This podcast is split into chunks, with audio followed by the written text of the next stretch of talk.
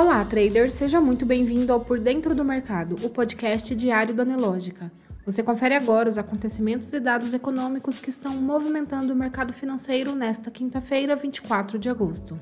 O Ibovespa, principal índice da Bolsa Brasileira, opera em queda na sessão de hoje, com o mercado aguardando o discurso do presidente do Federal Reserve no simpósio de Jackson Hole e reagindo à queda do minério de ferro na China. Às 15 horas e 30 minutos, o índice registrava variação negativa de 0,79%, aos 117.201 pontos. No mercado americano, os principais índices de Wall Street operam em queda. O índice Dow Jones está em queda de 0,74%, o S&P 500 de 0,82% e Nasdaq registra queda de 1,13%. O dólar comercial no mesmo horário registrava alta de 0,36%, cotado a R$ 4,87. O Bitcoin está em queda de 1,53%, negociado a 26.022 dólares. O destaque de hoje vai para o Departamento do Comércio dos Estados Unidos, que divulgou dados preocupantes para os investidores.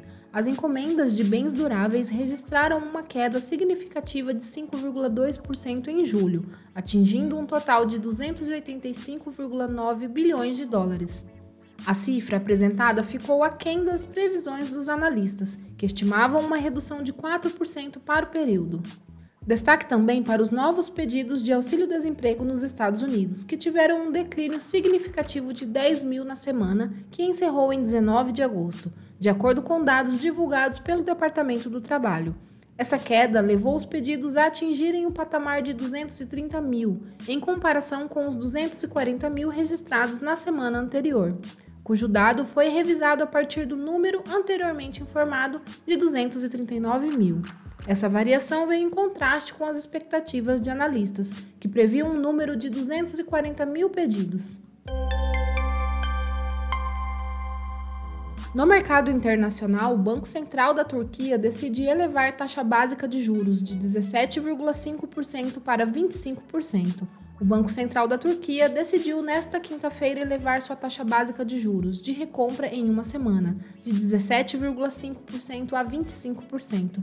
Em comunicado, o comitê diz que optou por continuar com o processo de aperto monetário, a fim de conter a inflação o mais rápido possível, ancorar expectativas inflacionárias e controlar a deterioração no comportamento de precificação.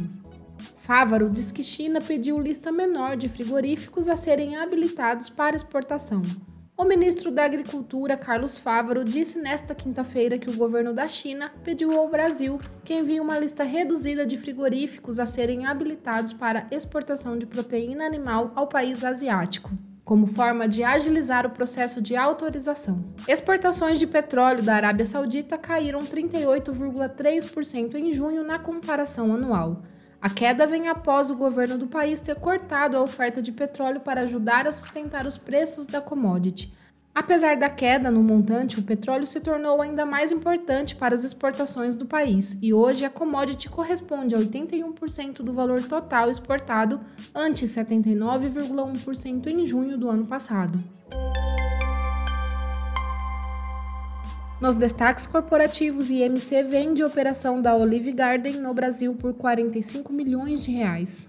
A IMC anunciou nesta quinta-feira a venda dos seis restaurantes da rede Olive Garden operados pela companhia no Brasil por 45 milhões de reais, afirmando que segue a estratégia de focar em investimentos nas marcas com maior potencial de crescimento. Itaú assina acordo para a venda de unidades na Argentina por 250 milhões de reais. O Itaú Unibanco anunciou nesta quinta-feira que celebrou um acordo vinculante de compra e venda de ações com o Banco Macro, por meio do qual será alienada a totalidade das ações detidas no Banco Itaú Argentina e em suas subsidiárias. Azevedo Travassos assina contrato com Petroil para potencial exploração de petróleo. A Azevedo Travassos informou ao mercado que assinou um memorando de entendimento com os cotistas da Petroil para desenvolver os estudos técnicos, jurídicos e financeiros necessários para definir uma futura parceria comercial estratégica, visando a exploração dos campos de petróleo operados pela Petroil. No mercado financeiro, o Ibovespa opera em queda de 0,79% aos 117.201 pontos. As ações da Petrobras registram queda de 0,09% e são negociadas a R$ 32,21.